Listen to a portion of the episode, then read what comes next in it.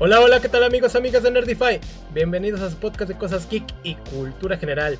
Yo soy Carlos Sánchez y del otro lado del micrófono está el buen Abraham Cuellar. ¿Qué tal Abraham? ¿Cómo andas? ¿Qué onda Charlie? Aquí en su podcast ñoño favorito de la Laguna, México, Estados Unidos, partes de Latinoamérica, por supuesto nos escuchan en Europa, en Etiopía, en el gran continente de Oceanía, o algunos le dicen Australia, Nueva Zelanda y sobre todo el podcast favorito del el planeta Belt y del mundo madre. Así es, porque en esta ocasión vamos a hablar de un proyecto que provocó incertidumbre, curiosidad y otras cosas más, dirigido por lo que es Zack Snyder, quien tiene a una secta de gente que lo sigue a toda costa. Y pues bueno, vamos a hablar de este proyecto que de primera instancia iba a ser una idea para Star Wars, no se concretó, qué bueno, y ahora la tenemos para Netflix. Mira, yo tengo que ser honesto, o sea, yo ya, ya, lo, ya te lo he dicho a ti, pero con el público también a mí Zack Snyder como director sí me gusta. Me gustan sus adaptaciones sobre todo. Eh, la de 300, la de Watchmen es de mis películas favoritas. Incluso me gusta, me gusta muchísimo Man of Steel. Partes de Batman v Superman. O sea, lo he visto y me, va desagradando un poquito más de con lo que me agrada al principio. Y disfruté mucho la Liga de la Justicia. No me gustó su película de Army of Thieves. La película de este, El despertar de los muertos, la verdad es que me tiene sin cuidado. No porque no me guste, sino porque pues las películas de zombie para mí ya llegó un momento donde me hartaron. Y la verdad es que sí quería darle, sí quería que me gustara esta película, güey. Muchísimo, porque lo que empieza a contar muchísimo antes de saber que era eh, un guion que habían este, rechazado para una película de Star Wars me gustaba, dije, ah, ok, ¿sabes qué? Es un nuevo proyecto de ciencia ficción, van a armar todo un universo con sus propios, este, temática, los propios personajes, su propia mitología, sus propias historias. Dije, se me hace muy interesante. O sea, todo lo que había sacado así de, de qué es lo que se supone que se iba a tratar este nuevo universo de Rebel Moon, sí me tenía bastante emocionado. Dije, qué chido, güey, quiero ver cómo crear un universo, cómo crearle cosas, güey. Pero desafortunadamente salí muy decepcionado porque no solamente no es lo que no esperaba, sino que como película tampoco me gustó. Sí, este, pues es que como mencionamos, este proyecto iniciaba como una idea para Star Wars para ya 2012, entonces, pues es cuando la época donde Disney adquiere la propiedad de Star Wars, entonces, pues viene esa parte de que, ok, ¿qué vamos a crear? Vamos a traer más personajes, vamos a desarrollar las historias, porque obviamente no se iban a quedar con las manos cruzadas de que, ay, tenemos esta propiedad y ya se quedó. No, obviamente la iban a expandir. Entonces, pues, Zack Snyder mete este guion, ah, no les gusta, es rechazado y queda guardado. Obviamente le hace sus adaptaciones y en algún momento ya van saliendo otros proyectos, este, pasa lo que pasa en su vida personal y bueno, ya lo, todo lo que sabemos. Entonces, pues cuando sale la oportunidad, pues Netflix decide, pues vamos a crear todo esto, una nueva mitología, una nueva propiedad que en teoría es interesante. dices, bienvenido todo lo que vengan con sus reglas, con todo lo que contiene. Qué padre, la ciencia ficción. Entonces, pues Sinceramente, como vemos actualmente, crear una obra que sea 100% original está muy complicado porque ya tenemos muchísimas propiedades. Entonces tú te vas inspirando en una, vas tomando cositas de otra, vas tomando lo que te va agradando y pues vas haciendo un compilado. Pero acá en este guion, híjole, se vuelve un compilado muy descarado de tantas cosas que dices, no, es que aquí está muy on the face y no funciona. O sea, le quieres darle oportunidad a la película porque sinceramente ya estábamos viendo también lo que era, ok, la crítica está siendo muy negativa con el proyecto y dices, ok, ya tampoco puedes confiar plenamente en la crítica ni positiva ni negativa. A uno tiene que ver los proyectos para dar su opinión. Ahora sí que sobre todo porque Snyder es una persona, es un director muy polarizante, güey. sí. Entonces, como tú dices, o sea, con él sí es verla para formar tu propia opinión. Sí, y acá por otro lado también eh, otro de que no, no creo si lo mencionaste ahorita, 300, otra obra que también pues, está basada en una novela gráfica. Algún día le daremos la oportunidad a 300, pero acá en este lado, pues ya vemos los recursos ya conocidos de Snyder, ya tampoco no nos sorprende. Y pues bueno, tenemos una historia que está pues ahora sí que inspirada en una historia que tampoco se vuelve tan original porque ya la hemos visto bastantes veces. En cantidad de veces, güey. Sí. Y, adaptada de mejor manera, la verdad. Claro. O sea, porque básicamente es eh, una película de Kurosawa, que la neta está muy chida la película. Ajá, También dura un chingo, güey. Que es la de los siete samuráis. Claro. Ya hemos visto esa adaptación en Los Siete Magníficos. La hemos visto en Bichos, güey. Bichos, exacto. En la película. Entonces, o sea, sí está muy adaptada. No quiere decir que no pueda haber adaptaciones nuevas. Pero como tú dices, güey, no la hace bien. Toma ideas. Es que es lo de siempre de Snyder.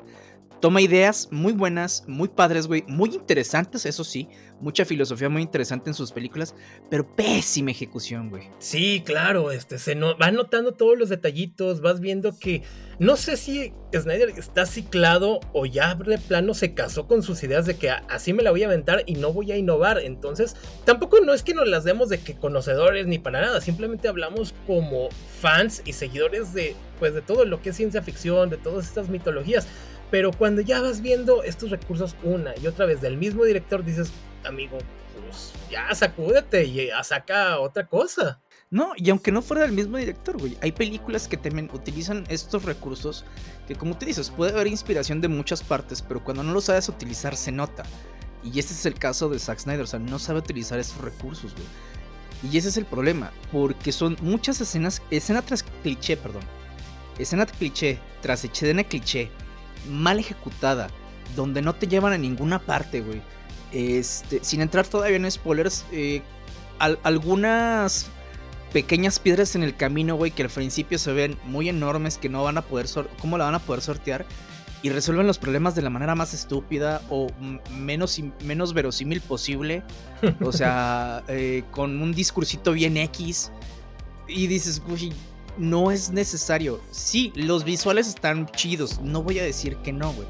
Aunque sí, creo que sobreutiliza, como muchas personas lo han dicho, la, parte del slow motion. En algunas escenas están muy chidas, en otras está de más, güey. O sea, de más. La primera escena, güey. La primera escena es un slow motion de cómo caen granos, güey, de cereal a la tierra. Dices, no es necesaria. Ahí sí, para que veas, no sé si el güey la hizo de adrede a mí, si lo hizo de adrede, entonces, güey, me da risa, güey, porque es como burlarse de sí mismo. Entonces, eso está chido, güey. Si lo hizo porque pensó que se iba a ver épico, la neta sí se pasó de ver. Entonces, o sea, son ese tipo de recursos, güey. La cinematografía, no soy muy experto en cinematografía, pero sí sé distinguir cuando me gusta visualmente este un plano, una escena. E, exactamente, una escena. Entonces, aquí se nota que no utilizó al mismo cinematógrafo de toda la vida que ha trabajado y que ha hecho muy buenas tomas, que es Larry Fong. Aquí él mismo funcionó como su cinematógrafo, güey. Como su director de fotografía. Y le funcionan algunas cosas, pero pues bueno. Necesita todavía pulir su arte en eso. Sin embargo, o sea, te digo, la película es muy larga para lo que es. Una premisa que ya hemos visto y que la neta para el... ¿Cómo decirlo, güey? Para el gran foco, bueno, no el gran foco, es que se me va la palabra, pero como para estas dimensiones de universo, se me hace muy extraño y muy tonto cómo cree que se va a poder resolver este conflicto con las soluciones que está aportando, güey. ¿no? Claro. Entonces, ahorita más adelante vamos a, platicar eso para que no se vayan ahí con, con mucho spoiler. Pero les digo, o sea, la premisa es, hay una granja o un planeta de granjas, ya ni sé, güey, que va a estar, eh, que, que llega este imperio malvado, que quiere sus recursos y pues se va una persona a tratar de agarrar guerreros a que los ayuden. Y sí, funcionan los siete samuráis, funcionan los siete magníficos, funcionan bichos, pero precisamente por las dimensiones del mundo en el que estábamos. Acá estamos en una galaxia, güey.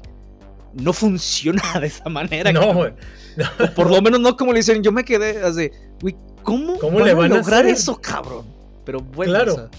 ¿Con qué recursos empezando? Está muy complicada la idea, pero ya veremos cómo lo voy a ir desarrollando, porque como bien sabemos, esta película pues va a estar dividida en dos.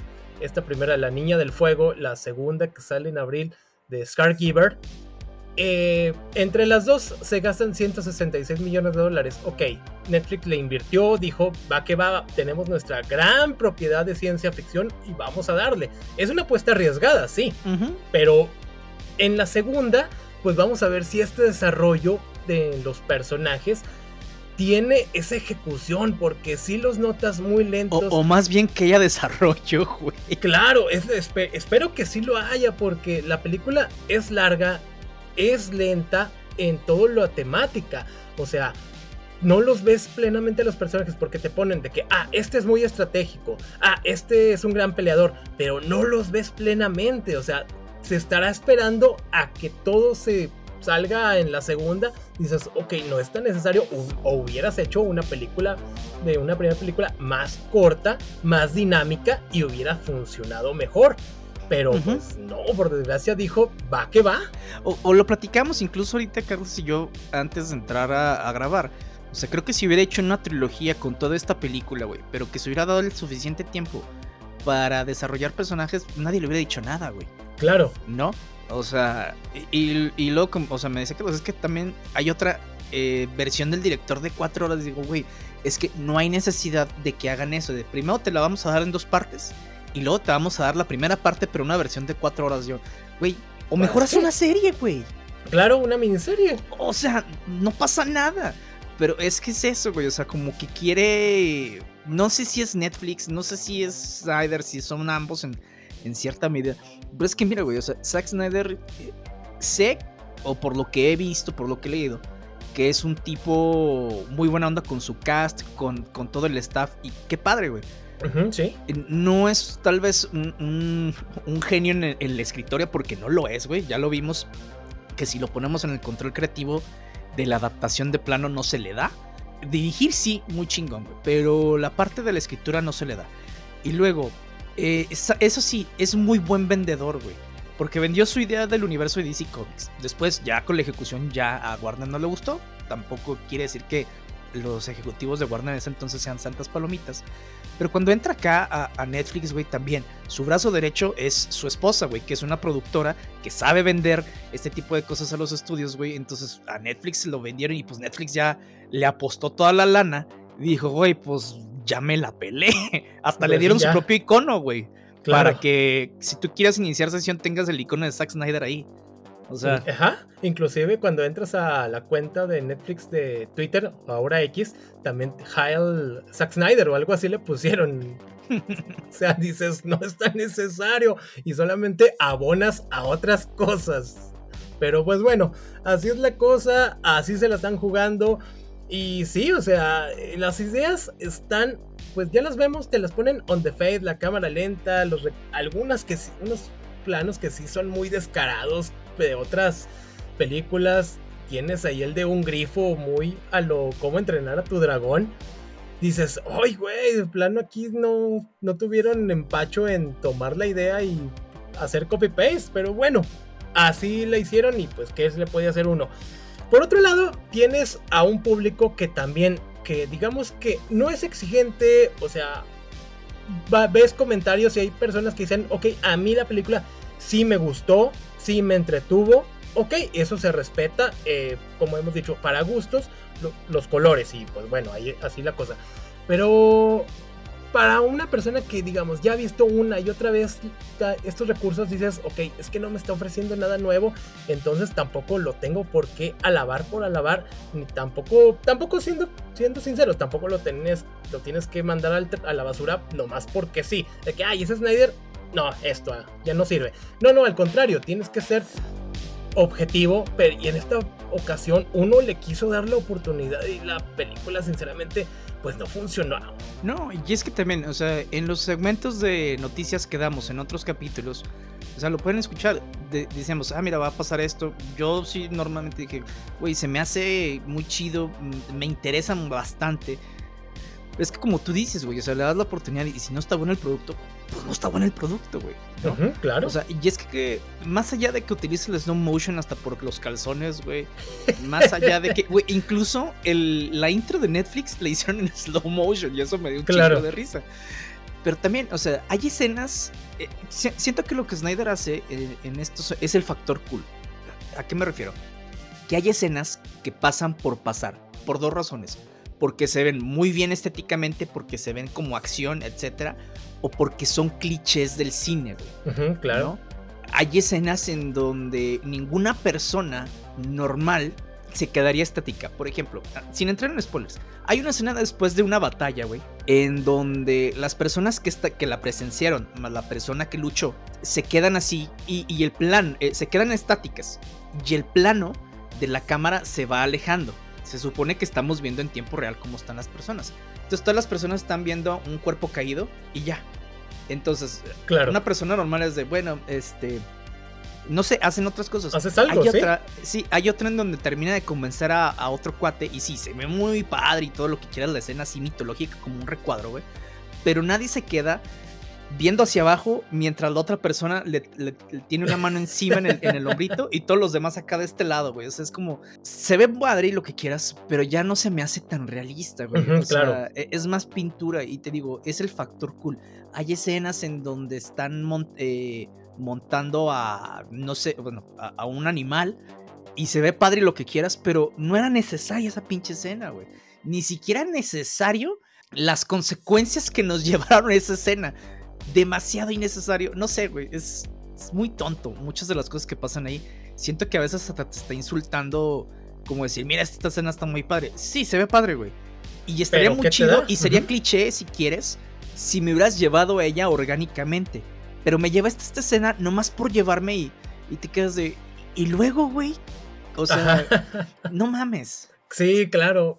Sí, qué lástima, porque era una gran oportunidad para darle ahora sí a todos los fans y a sobre todo a los gente que no, que no es fan de Snyder, algo, una bofetada en la cara, o sea, con guante blanco, de que vean, aquí está, y no, no lo hace, o sea, creo que al contrario, abona a que, a que no lo quieran, que no quieran, no lo quieran a él, sino que no quieran a su, a cómo desarrolla las cosas, y por desgracia, pues bien, ven esa polarización que tiene Zack Snyder en, en su persona, y bueno, este, pues Sí, la película se dijo que se iba a estrenar en, de manera limitada en algunos cines en Estados Unidos y ya a raíz ahí empiezan las ciertas críticas, se empiezan a salir y luego ya viene el estreno que fue ahí en Netflix.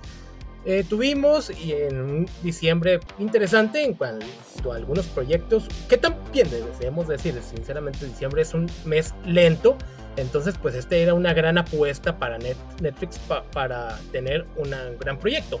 Y pues bueno, ya lo vimos, lo tenemos ahora sí desglosado. Y pues qué decirlo, o sea, ya ahorita ya dijimos nuestra opinión sin spoilers, a grandes rasgos. Pero pues bueno, ¿qué es Rebel Moon? A lo que nos truje Chencha. Claro. Ahorita lo describiste de una manera rápida. Estamos en un planeta granjero en el cual tenemos a Cora, que está protagonizada por Sofía Butelo entonces, pues vamos a tener a otros integrantes, este, que inclusive está también este Alfonso Herrera, un ya conocido que inclusive ya, ya saben que hizo de, un podcast de Batman. También tenemos a otros que serían este Jim Snow, este Stuart Martin, etcétera. Y pues tienes un Fisher, que es otro de los que ¿sí? también y este, ay se me olvida Dijon, no, o Digimon, algo así, un que salen Guardianes de la Galaxia. sí. Eh, este. Está Charlie Hunnam, güey.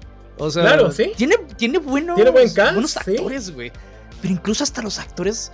No sé si es el material que no los culpo. Que les dan, sí. o, de plano les valió verga también, güey. Y como que actuaron de la chingada. Es que sí, es que cuando tienes una mala dirección, tampoco hace que se inspire. Y esto es raro porque eh, veías así algo, escenas detrás de cámaras y ves a Snyder ahí en las escenas cuando van a pelear, son una de cuando está Cora, están diciéndole cómo se mueva, todo eso. Él está como que metiéndole todo el flow para sacarlo adelante, pero sí es cierto, como que se nota estáticos, hay planos en los cuales hay una escena en, las que, en la que Cora está peleando contra uno de los militares y así como que todos esperando a que acabe con el que esté en turno y luego el que sigue, o sea, uno por uno, o sea. Sí, güey, e, es como las escenas de Batman de pelea de, las de Nolan, güey. Ajá, sí. En, en, donde todos están así con un arma, güey, pero ni siquiera le tratan de Y nadie hace nada. Sí, y todo el mundo se espera así de que hasta que llegue mi turno para que me agarre a madrazos, güey. Claro. Agárrelos entre todos, güey todos, sí, sobre todo se nota cuando está en eso del techo con Gatúbela. Sí, sí, no. La más notoria. O sea, así de esas, güey, claro. Entonces, y la diferencia con el, el arreglo de cámara de Nolan, güey, es que si no te. O sea, la, escena era eh, de una manera para que te centraras en la acción y no te centraras en los güeyes que están estáticos. Acá no pasa lo mismo, güey. Acá la escena es un panorama amplio, güey, pero se nota en chinga. Sí, exacto. O sea, no, no supo ejecutar el recurso. Y pues bueno, entonces pues tenemos a esta facción Cora, que es ahí una chica granjera que está alejada de todos, solitaria, silenciosa. Y de repente pues llegan noticias de que va a llegar esta facción militar, de que de este grupo que viene de, que de Mundo Madre y, pues eh, encabezada por Balisarius, que sería el malo malote, una especie de militares estilo nazis eh, de ahí de ese universo. Y bueno, ¿qué quieren? Recursos, obviamente. Quieren semillas, quieren granos, etcétera. Este, este recurso pues, se me figuran muy nórdicos, tienen rasgos así de ese estilo. Y luego le dicen, no, ¿saben qué? No tenemos, somos pobres. Y a uno se le sale, se le suelta la boca. Ay, es que sí tenemos más y les podemos vender. Ah, ¿me estás mintiendo? Matan al jefe de, de la tribu esta o de la colonia. Sí, güey. Y, la pues, colonia. Madre. Sí, y toda la colonia, más allá de decir, no mames, güey, lárgate de aquí. Así como si no hubiera pasado nada más. Más allá de, no, muy mal, sí hay que buscar otros recursos. Y el güey se va así como, claro, lo hago por ustedes. Desde, güey, hiciste que mataran al. O sea, le dicen el padre, ¿no? Padre, al, al líder de, de, todos estos cabrones, güey. Y te va. O sea, no mames. Entonces, o sea, y se van a, uno de los puertos este, del planeta para poder zarpar y buscan una nave y todo. ¿Con qué dinero? No tengo ni perra idea. O sea, no el suficiente por lo menos para una nave, ¿no? Este. Y, van, vamos planeta por planeta buscando a estos guerreros. Sí, antes Que los van a ayudar, güey. Pero es que es lo que yo decía. A ver, al final son siete, güey, los que terminan reclutando. Ajá, sí. Como siete pendejos o, siete, güeyes. Aunque sean los guerreros más poderosos del universo, ¿no? van a acabar con, todo mucho ejército. Exactamente, güey. No mames. O sea, dijeras tú, ah, es que en la Guerra de las Galaxias pasó lo mismo con unas navecitas. Sí, güey, pero había un plan específico había esquemas de cómo poder explotar, o sea, cómo con mínimos recursos poder explotar. Acá no, güey, acá se nota que se quieren agarrar a madrazo limpio y no va a suceder. Claro. O sea, quieren, no sé, utilizar el recurso del efecto Stormtrooper o qué sé yo ahorita que mencionas Star Wars, pero no sé, es que no, no es creíble. Y todo es derivado de que primero de que Cora, ella quiere alejarse después de que llegan estos, esta facción militar y ella no quiere saber nada. Vamos viendo de que estos tipos quieren abusar de una chica de las granjeras. Y Cora ahí es donde entra el quite. Y ocurre esta pelea que ya mencionamos, de que empiezan uno por uno, uno por uno. Cuando pueden irse todos sobre Cora, le ganan y se acaba la historia. No tenemos Rebel Moon, pero no empiezan ahora sí la, a reclutar, empieza con el intento de reclutar a estos guerreros y pues vamos de mundo en mundo, vamos viendo a otros integrantes o otros personajes, vemos, pero unos que dices, güey, es que no me la creo, inclusive el de una arañota ahí bien, que dices, ok, es inútil, que sale uno de los personajes también con unas especies de lightsabers, que dices, ok, on the face, Star Wars, claro, ya sabíamos que, que viene derivado de dónde, pero bueno, ahí está. Entonces, pues vas viendo, vas a los personajes, cómo van. Es que no me no puedo decir que avanzan, es que no avanzan, es que no tienen desarrollo. No, para nada. O sea, incluso todos los personajes al principio dicen, no, no puedo, eh, no puedo contra el imperio, o no, mis días de lucha ya terminaron, de que no, dejen toda la esperanza. Y llega la misma, eh, la, misma morra, ¿no? Este, la protagonista. Llega, les da un discurso de dos minutos que básicamente ni discurso motivador es, güey porque es de, no, eres un cobarde y, no, es que mi, el pueblo donde yo estoy necesita y, entonces no te necesitamos. Y lo, ah, no ah, mames, me convenciste, güey. Claro. Es de, no mames, ni se conocen. Si la hubieran conocido a ella desde hace mucho tiempo, hubieran tenido algunos lazos, güey, creo que pudo haber resuelto esos problemas, ¿no? Es decir, ah, sí te conozco, güey, este, veo que cambiaste, no mames, güey, o sea, si tú cambiaste yo también puedo, te voy a ayudar, ¿no? Es diferente. Pero no, ah, no, nadie se conoce, nomás los conocen, se conocen por nombre. Este, y te digo, después de dos minutos de decirle, son unos pendejos, no, pero es que necesito que me ayuden, entonces lo voy a hacer sola. Oh, sí, no, no, tienes razón. O sea, güey, no convenzas con nadie con eso. Y después de que los convence, ya nos olvidamos del personaje, güey. O sí, exacto para centrarnos en el siguiente que tampoco, o sea, tiene, les dan el background, ¿no? Ya está ahí. Pero ya no vamos a saber más de los personajes. Incluso al primero que reclutan se me hace de una manera más idiota. porque está, entre comillas, bueno, está esclavizado por un cuate que tiene una granja de no sé qué diablos y está ahí como herrero, como jordanero, no sé. Entonces le dicen, a él le gustan las apuestas, al que lo tiene esclavizado. sí. Eh, y dice, no te tengo una apuesta, ¿a que él puede domar a esa bestia? Este, ¿y qué más apostar? Nuestra libertad. Claro. O sea, es y los otros dos güeyes así de que, chinga, yo si hubiera estado ahí, chinga, apuéstate tú, güey. Sí, Cuando le dices, estás, estás idiota o qué. Y, acepta, güey. O sea, no sé, lo hubieran matado, no sé, güey. Hay muchas cosas que hubieran podido hacer, güey. Y el otro cuate, nada más por darle una una alegoría a la leyenda de Bucéfalo, el caballo de Alejandro Magno, güey, y para básicamente tener esa mitología griega, güey, que no sé por qué Snyder le encanta tanto. Sí está buena, no te voy a decir que no, güey. Pero le encanta tanto, güey, que dices, no era necesario. Además, ok, doma bestias. Y puede contra 300 naves armadas, güey. No, pendejo. Y lo mismo están los demás. O sea, reclutan un general que dices, ok, si tú vas a tener un ejército, sí te entiendo. Pero ¿qué ejército? Son siete pendejos. claro, sí, o sea, es que agarra gente que no, no sabes cómo le va a ayudar a la facción, o sea, no tienen los recursos, no tienen eh, ni económicos, o sea, ni de hombres, ni nada, o sea, no tiene la fuerza. Entonces, es ilógico tomando en cuenta el tamaño de todo la, del clan de Palisarios, de todo lo que de Mundo Madre. Y pues no, es que no te la crees. Ya veremos en la segunda parte. Es que hagan de cuenta, es un pueblito cualquiera contra el ejército de Estados Unidos, güey. Así. Esa es la magnitud. sí, un pueblito granjero, el que ustedes quieran. Y deja tú el pueblito granjero, son siete pelados, güey. Aparte. o sea, entonces dices, güey, no. Fíjate, los que me hacían más lógica cuando llegaron, no lo cómo se resolvió, eran los hermanos Bloodaxe, ¿no? Que son los líderes de la rebelión. Dije, ok, si los reclutas a ellos y se viene su rebelión, pues puede haber algo, ¿no? algo más allá. No, nomás va un menso y la chava que lo sigue, güey. Claro. Y es de, ah, y los demás, güey. ¿Y luego? O sea, sí, me entiendo que como se murió el cuate que no sé por qué le hicieron eso a Ray Fisher, Ray Fisher que tanto que Snyder y, quemó todos sus puentes con muchas eh, productoras por, digo, no quiere decir que no lo haya hecho bien, este, por todo lo que pasó con Joss Whedon y todo lo demás. Este, Snyder lo metió como cinco minutos y lo mató en chinga. Sí, le dio una muerte muy acá de en donde él solito se chingó una nave que tampoco se me hace lo más lógico del mundo. O sea, es, una nave sota que está disparando con un, con un menso en, en una cabina este, protegida nomás por un cristal. Y así, y matando ese menso ya, se cae toda la nave. ¿Por qué la nave era grande? Porque el que disparaba también tenía el control de la nave. ¿Y por qué si él te tenía el control de la nave, lo dejas a él solo, güey, en un pedazo de cristal? Se me hace lo más ilógico del mundo en una tecnología militar. Es estúpido, güey. ¿Sí? Sí entiendo por qué lo hizo él así de, ah, vamos a hacer.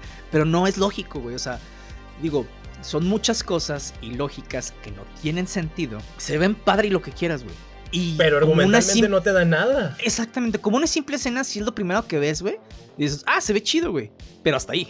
Sí, nada más, o sea, es que es una mezcla de cosas visuales muy chidas, pero que ya pegadas, o sea, dices, no tienen secuencia lógica, no me genera nada. Y es que aparte es eso, los personajes no tienen corazón, o sea, no, no generas empatía con ellos, o sea, si algo les pasa, eh, se murió el que sigue, o sea, Ajá. es que Mm, sí, o sea, es que no están bien desarrollados.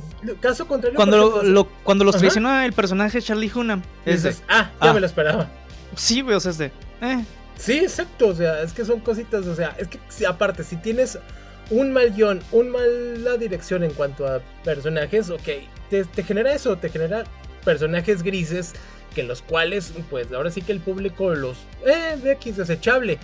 Caso contrario, la que ya mencionamos la semana pasada, el de Godzilla, personajazos y te preocupas por ellos. Acá por este lado, otro lado, o sea, no, no sientes nada, no sientes, no tienen corazón plenamente estos personajes. Entonces, para la segunda parte, que no, no creo que vayamos a hablar, o la mandamos hasta los Nervix del. Sí, probablemente. Del 2024. Eh, a menos de que de veras la película sea un hitazo que nos digan ahora sí que Snyder nos dé el cachetadón, hablaríamos de ella tal cual, pero es que acá va a estar muy complicado. Cosa contraria que esperamos, por otro lado, la de Dune, que se estrene ya en marzo, que ahí sí estamos viendo personajes que sí están bien desarrollados, que sí están bien conectados. Y acá en esta mitología de Rebel Moon, pues realmente sí le está fallando mucho. Y pues es, es que es una idea buena y mal ejecutada y que por desgracia se desperdició. Sí, y de hecho, por ejemplo, en la de Dune, ahorita que, que la mencionas, en la primera parte nos dan ciertos elementos de por qué este Paul Atreides pudo estar con. Eh, se me olvidan el, nombre de los de los cuates estos de Arrakis. Es de los Fremen, ¿no? ¿Por qué pudo estar con los Fremen y por qué los va a liderar? Y en la segunda nos van a decir el por qué. Y es algo muy importante y muy interesante. Acá no nos dice nada. En la segunda parte no sé qué más nos puedan decir, que ya me imagino. La chava a la que intentaron violar, güey, en, en la primera parte, va a ser la princesa perdida.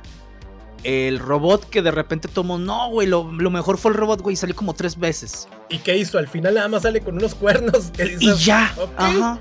¿Eso qué? ¿Qué significa o qué? Eh, que hay algo que no me, hay algo que me perdí, algo que no Exactamente. Sí te dicen, no, es que este robot era imperial, pero cuando mataron al rey perdió su sentido y lo utilizamos como pues, obrero X, ¿no?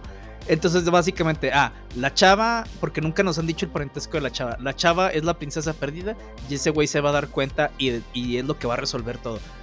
Ahí está, güey. Esa es la segunda pinche parte, ¿no? Entonces, básicamente es lo que tienen digo, ¿tienen concepto, ¿tiene conceptos interesantes? Sí, pero están muy mal ejecutados. Y como tú dices, pésimo, eh, o, más bien nula, este, desarrollo de personajes, güey.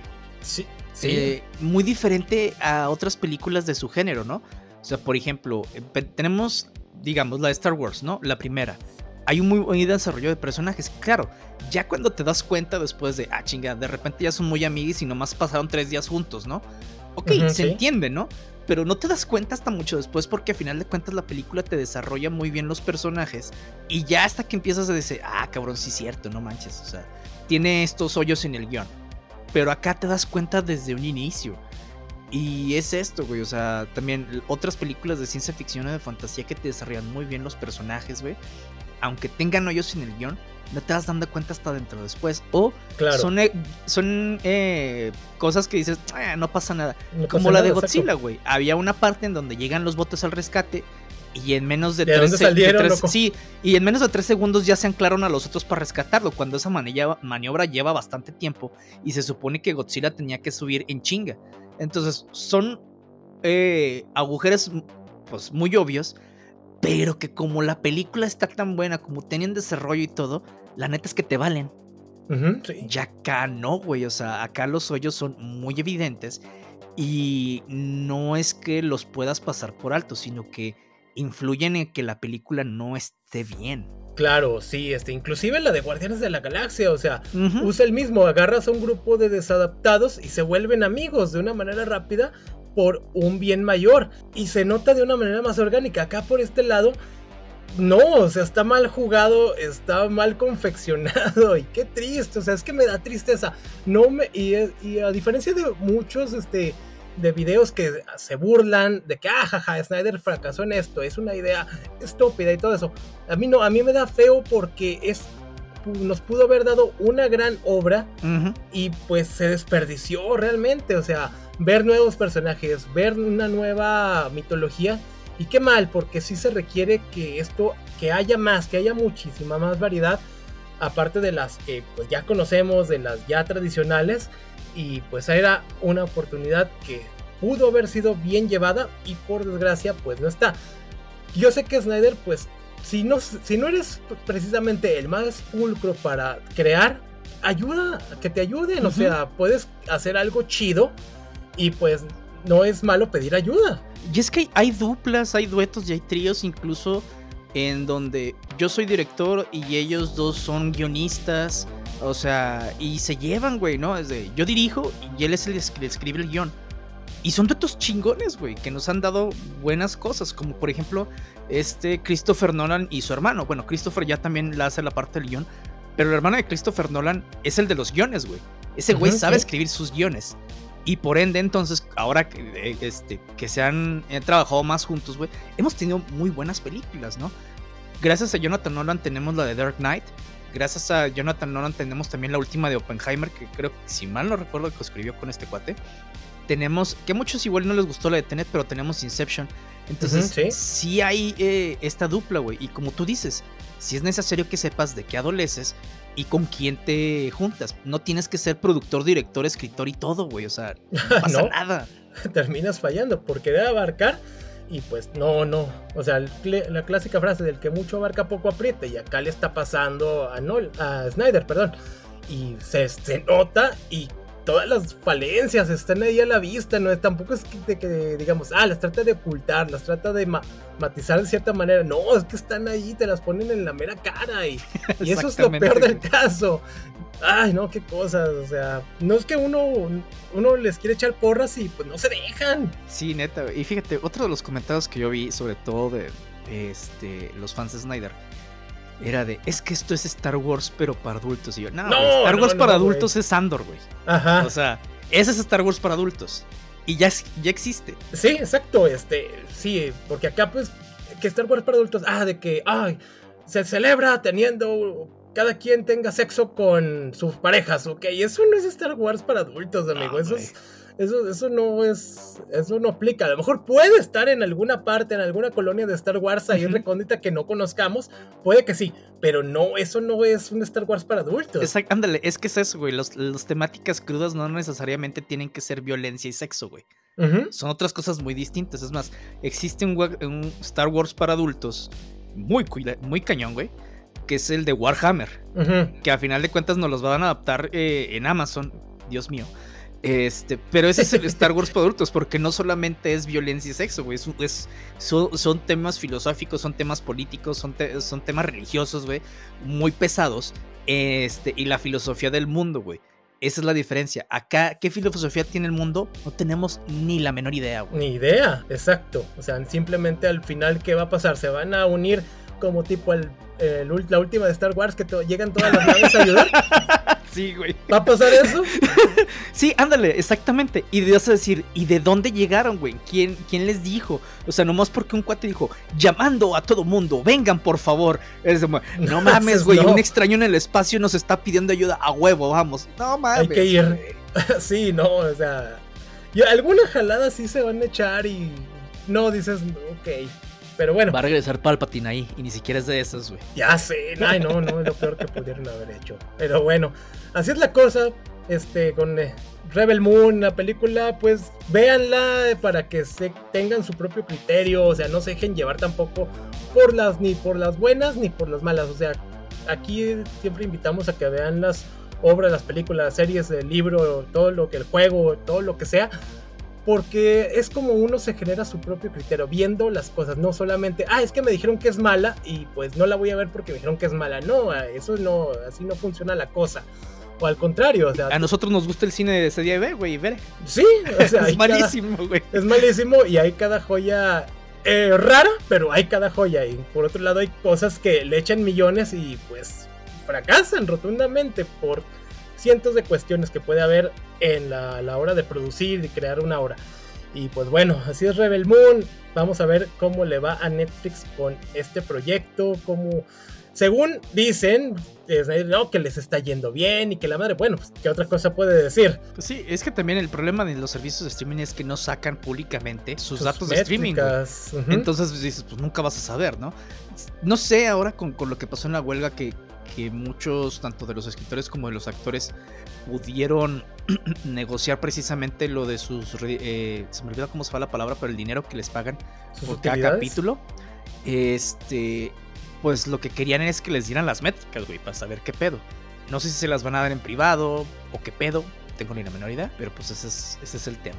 Así es la cosa. Así que pues bueno, vayan, a vean Rebel Moon y pues ya después ahí nos dicen en los comentarios si les gustó, si no les gustó, si ya la vieron, pues adelante, también ahí está. Así es. Oigan, y en las noticias, y para no salirnos todavía de Netflix, eh, precisamente eh, en esta semana se acaba de estrenar el primer tráiler oficial, o segundo, si mal, ya no me acuerdo muy bien, de la nueva serie que va a estrenar el 21 de marzo que se llama El problema de los tres cuerpos. El problema de los tres cuerpos es una adaptación de una serie de libros por el escritor chino Cixin Liu, en donde básicamente nos cuentan, digo, eh, nos han contado en muchas maneras, y de hecho ya hemos platicado a varios de aquí, eh, unas historias de primer contacto de la raza humana con otras razas, alienígenas. Eh, nada más que aquí la cosa no sale del todo bien. Y bueno, es una adaptación obviamente, ¿cómo se llama? Gringa, es una adaptación norteamericana. Van a tener que hacer ciertas concesiones con el material.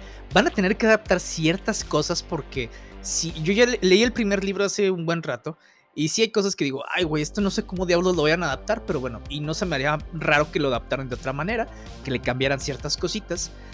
Pero pues bueno, esa es otra de las apuestas de Netflix a la parte de ciencia ficción. Y pues ya veremos, la verdad es que eh, el primer libro sí me gustó, es interesante. Dicen que los siguientes libros se ponen muchísimo mejor todavía y que al final te deja así con, con otro sentido como de ver, ver la realidad de las cosas. Entonces pues sí, espero mucho de, de esa adaptación.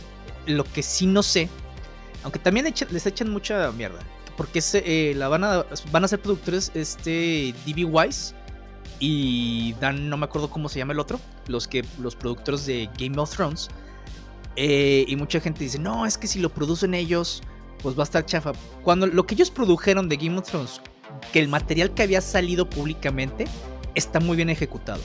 Lo que produjeron ya fuera del material fue lo que falló toda la trilogía de los tres cuerpos ya está publicada, entonces creo que no debe de haber pierde. Claro, así que pues bueno, con ese hilo se espera algo interesante.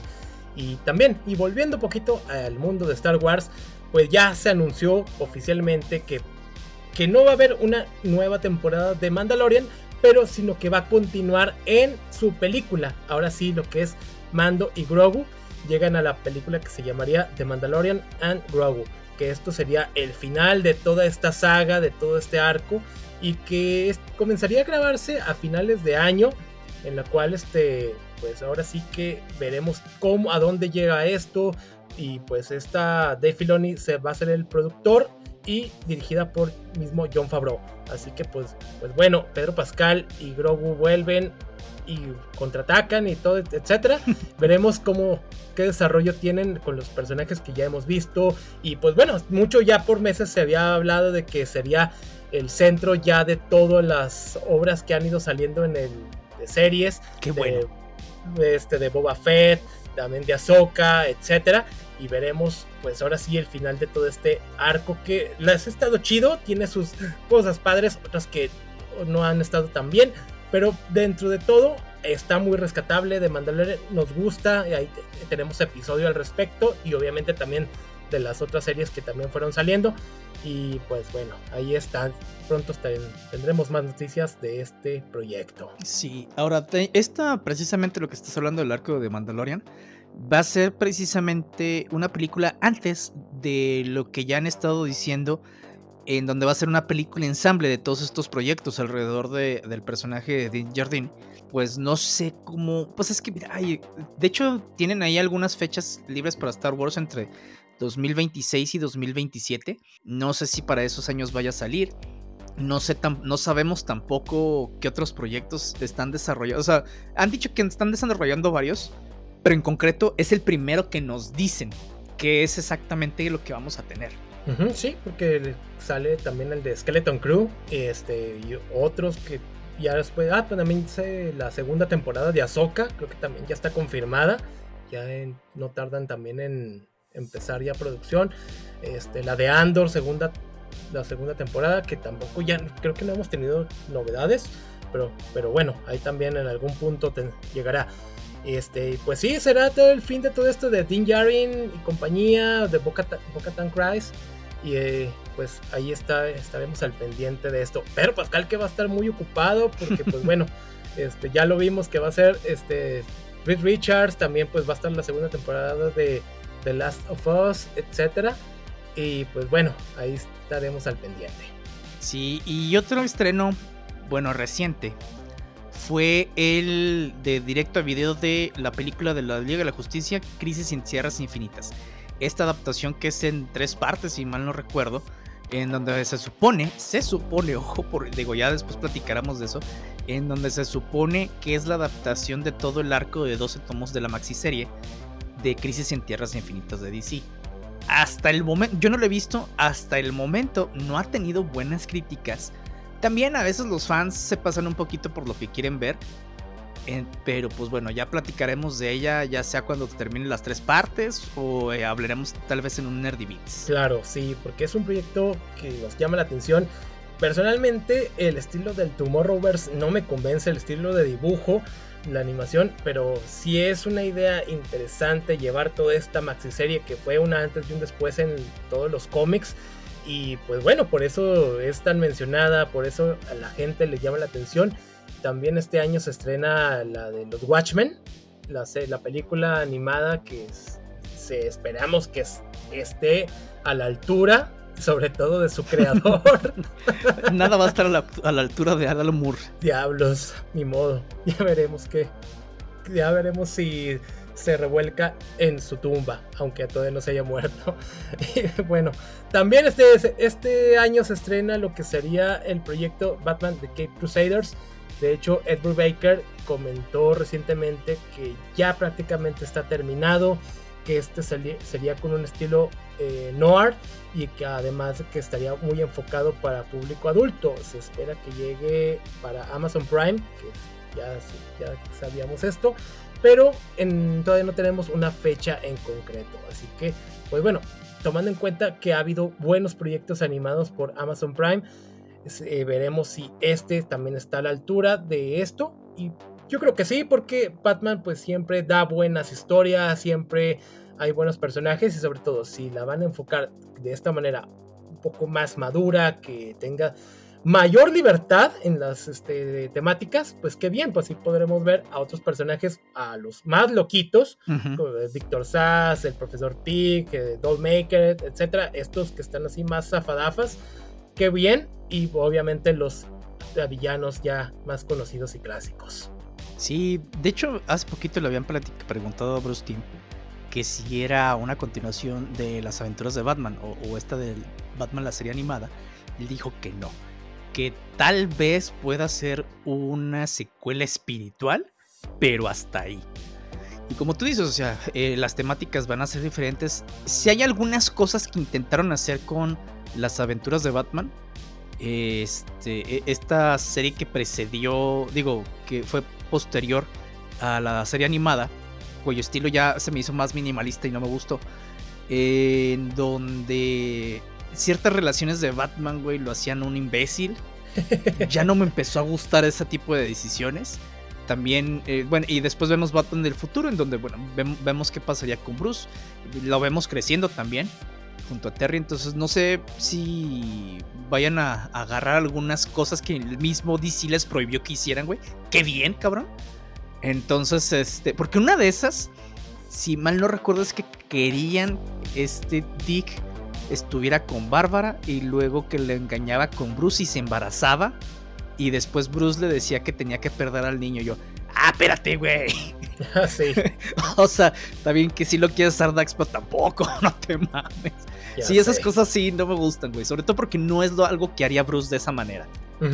Este, y menos Bárbara, güey. Claro. Una cosa es que Bruce le tire la onda y otra que Bárbara le haga caso. Ándale, ya sé. Y volveríamos al recurso ya conocido de la chica en el refrigerador. Sí, exactamente, güey. Entonces dices, ¿puede sonar interesante para muchas personas? Para mí no. Exacto.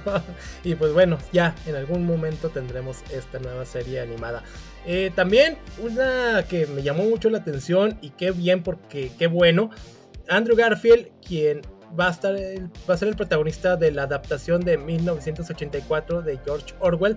Este proyecto va a llegar como tipo formato radionovela para la plataforma de Audible. Esta estaría llegando para lo que es el 4 de abril. De hecho, la nota salió a mediados de semana en Variety.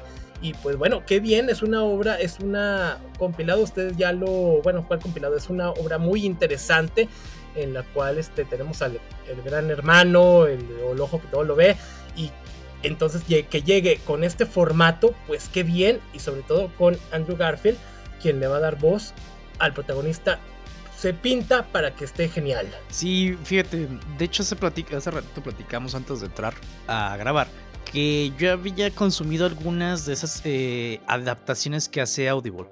Audible es la plataforma de audiolibros de Amazon. Y le digo a Carlos, ¿sabes qué? Está carísima la pinche suscripción, güey, mensual. Los audiolibros son caros normalmente en cualquier plataforma. Desafortunadamente algunos de esos no los puedes escuchar comprados, sino que tienes que suscribirte a la plataforma para poder escucharlos. Audible te da un crédito cada mes si tú estás suscrito a la plataforma.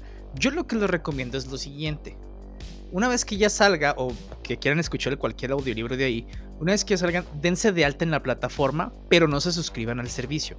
De esa manera les dan un crédito gratis y pueden tener, eh, incluso hasta descargar cualquier obra que ustedes quieran de ahí eh, que tenga audio. Se me hace muy interesante porque, por ejemplo, yo la que he escuchado de esa, este tipo de adaptaciones que no es básicamente el libro leído, es el libro actuado. Sí, sí, hay cierto narrador que te dice más o menos ciertas cosas, pero actúan. Hay este, ¿cómo se llama? Hay sonidos de ambientación, hay música, o sea, como eh, decías, Carlos, o sea, es una radionovela y la neta sí tienen muy buena producción. Va a estar muy interesante verlo. Yo la que había escuchado es precisamente la adaptación de, de Sandman, eh, con este James McAvoy como Sandman, y la neta está muy buena. O sea, sí vale la pena escucharlas. No me gusta mucho Audible como plataforma. De hecho, cuando Carlos me está diciendo, dije, ah, no mames, ojalá la saquen en Spotify. No Audible, y yo, ah, la chingada. qué bien, ah, qué mal. Exactamente, güey. Sí, pero pueden hacer eso. Este, y una vez que descarguen, me lo pasan. Claro. Viva la piratería. y bueno, ya esta semana también tuvimos el estreno de la miniserie de Echo, en la cual ahora sí una parte muy importante es que ahora sí los Defenders y sus respectivas series que salieron en algún momento en Marvel Netflix ya son canon en el MCU, ya están en el orden cronológico del MCU, la redundancia. Y, y, todas estas series están ahora sí que ubicadas antes de Civil War, para que más o menos se den una idea. Por ahí andan a la altura de Ant-Man también ya está la de Punisher, esa es más adelante. Sí, creo que la primera de Daredevil es incluso antes que la de Ultron, ¿no? Eh, por ahí, sí, creo que sí. Entonces, pues bueno, ahí por más o menos para que se den, son después de Guardianes de la Galaxia, antes de Civil War, para que más o menos se den color. Ahora sí que vienen todas esas dudas, ¿por qué no aparecieron en Civil War o en, en, Game. Bueno. Porque son pobres. Exacto. y porque no tenían planes y desmadres que había ahí internamente de que sí están, pero no están. Hasta que, bueno, de haber sabido que iban a estar, las hubieran integrado y hubieran estado chido otros proyectos. Ya este, le hemos estado, alcancé a ver una, un par de episodios. Está decente, ahorita va bien la serie. Ya veremos más adelante cómo tiene el desarrollo y fin ya en algún momento, yo creo que la semana próxima semana ya estaremos hablando de este proyecto para dar nuestra opinión ahora sí de lleno. Pero pues bueno, ya ahora sí, los Defenders son canon. Y pues bueno, eso ha sido toda nuestra parte. Esperemos que les haya gustado el capítulo. No se olviden que sacamos episodio nuevo cada semana y que nos pueden encontrar en nuestras redes sociales, Facebook, Instagram, TikTok, Threads y recuerden, un rey es un hombre y un hombre puede fallar, pero un mito es indestructible.